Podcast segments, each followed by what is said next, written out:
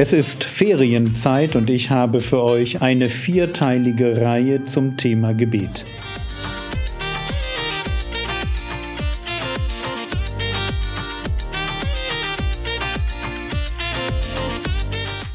Theologie, die dich im Glauben wachsen lässt, Nachfolge praktisch, dein geistlicher Impuls für den Tag.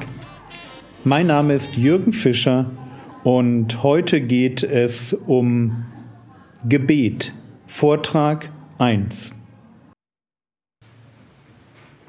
Oder in Lukas 9 immer noch Vers 28 und 29, das ist kurz bevor der Herr Jesus auf den Berg der Verklärung steigt.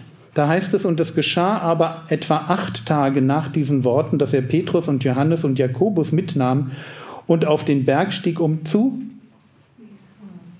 beten. Wusstest du das? Er ist auf den Berg der Verklärung gegangen, um zu beten, und als er betete, veränderte sich das Aussehen seines Angesichts und sein Gewand wurde weiß und strahlend. Jesus tritt betend ein und begegnet dort Gott und Gott begegnet ihm. Und wenn du sagst, ich habe eine tiefe Sehnsucht nach einer Gottesbegegnung, dann wird diese Begegnung von Gebet begleitet sein. Es wird nicht ohne gehen. Und es ist kein mystisches Gebet, wie es gerade in einigen Richtungen des Christentums propagiert wird, ein Ich schalte meinen Kopf aus und horche in mich hinein, sondern es ist etwas, wo wir Worte, intelligente Worte finden, die unserem IQ und unserem Lebensalter und unserem geistlichen Alter entsprechen. Und wo wir Gott von Angesicht zu Angesicht, ja, ohne dass wir was sehen, aber ihr versteht hoffentlich das Bild, begegnen. Wo Gott mich bekommt. Versteht? Mich. Nicht irgendeine Hülle, nicht irgendein Abziehbild, nicht irgendetwas, was ich in einem Buch gelesen habe, wie man beten soll. Und da gibt es dann irgendwelche dollen Beter, die dolle Bücher über dolles Gebet schreiben. Das hat aber mit mir nichts zu tun. Ich möchte Gott begegnen. Oder in Lukas Kapitel 11, das werden wir nachher noch sehen, da betet Jesus und dann kommen die Jünger und sagen, lehre uns beten. Das heißt, dein Gebet, und das trifft jetzt Eltern, das betrifft Leiter, das betrifft jeden, der irgendwo ein Vorbild sein will. Dein Gebet hat eine absolute Vorbildfunktion. Wenn du möchtest, dass Menschen beten lernen, hey, dann, dann mach das, dass du es erstmal vormachst. Ich finde das total spannend. Wie gesagt, wir werden uns das gleich noch anschauen, dass der Herr Jesus keinen Kurs zum Thema Gebet abhält, sondern er betet. Und irgendwann sind die Jünger so, so pieksy und sagen, hey, wir, wir wollen das aber auch, das, das geht nicht, dass du das machst und wir machen das nicht. Hey, spannend, oder? Da hast du Leute. Jetzt, wenn du Leute an der Stelle hast, dann musst du sie nicht mehr motivieren, dass sie kommen und mitmachen. Die wollen. Warum? Weil sie dich gesehen haben. Das heißt, dein Gebet motiviert deine Jünger, deine Kinder, die Jugendlichen, für die du verantwortlich bist, deine Gemeindeschafe, keine Ahnung, wen auch immer du jetzt vor Augen hast. Es ist dein Gebet. Und dann in Lukas Kapitel 22, ganz spannender Punkt, Lukas Kapitel 22, Vers 32.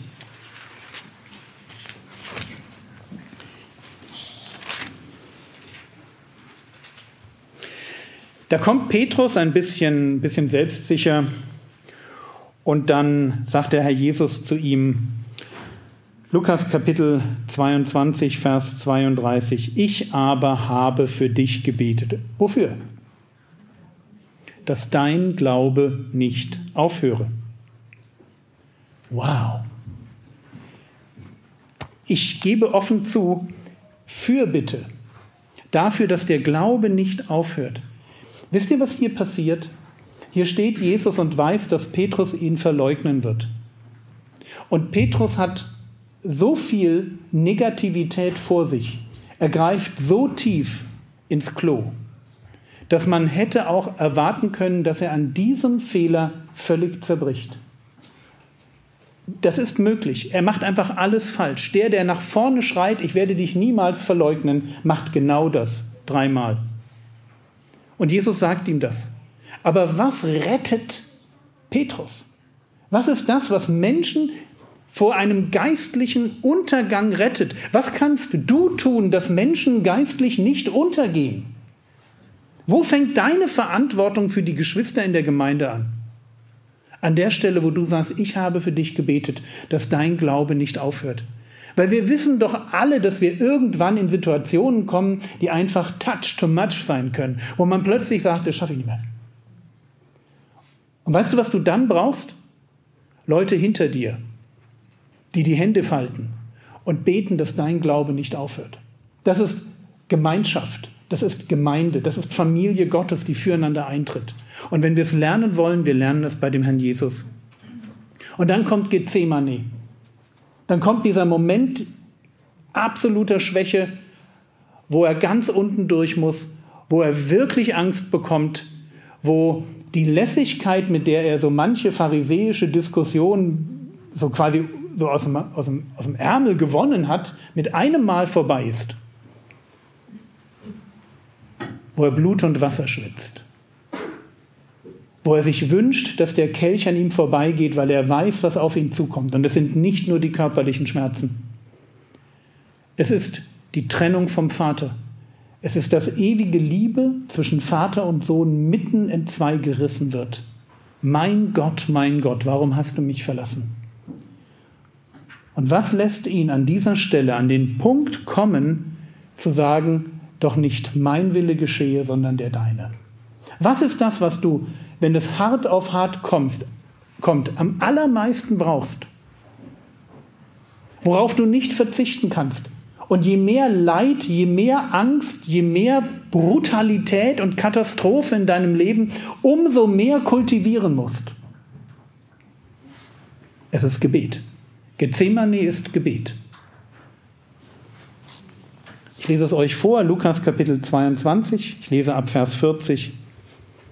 Als er aber an den Ort gekommen war, sprach er zu ihnen, Betet, dass ihr nicht in Versuchung kommt. Und er zog sich ungefähr einen Steinwurf weit von ihnen zurück und kniete nieder, betete und sprach, Vater, wenn du diesen Kelch von mir wegnehmen willst, doch nicht mein Wille, sondern der deine geschehe.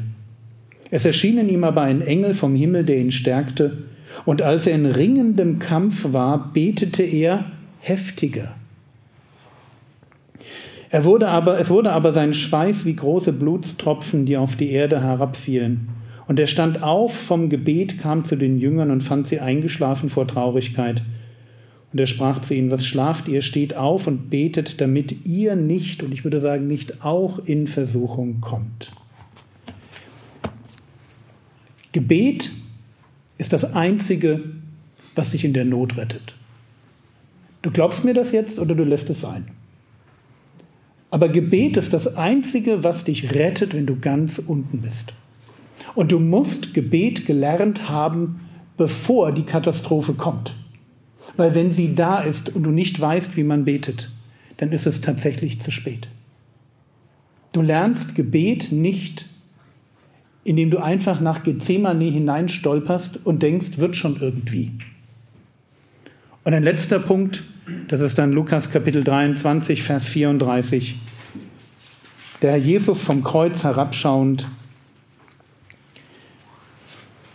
der spricht, Vater, vergib ihnen, denn sie wissen nicht, was sie tun.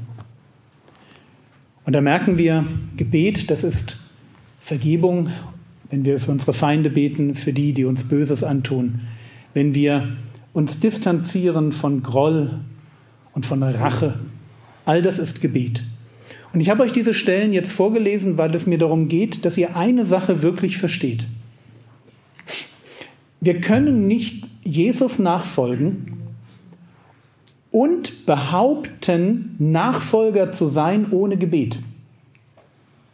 Bitte versteht das. Wir haben einen Herrn, der betet und die Himmel gehen auf, der seinen Dienst im Gebet vorbereitet der wichtige Entscheidungen vorbereitet, der Lehrgespräche vorbereitet, der Begegnungen mit Gott im Gebet hat, dessen Gebet eine Vorbildfunktion ist für andere, der dafür betet, dass der Glaube von Geschwistern nicht zerbricht, der selber tiefste Not akzeptieren lernt, Trost findet durch Gebet und Fürbitte tut für seine Feinde. Wir haben so einen Herrn. Und deshalb gehört Gebet ins Zentrum unseres Lebens.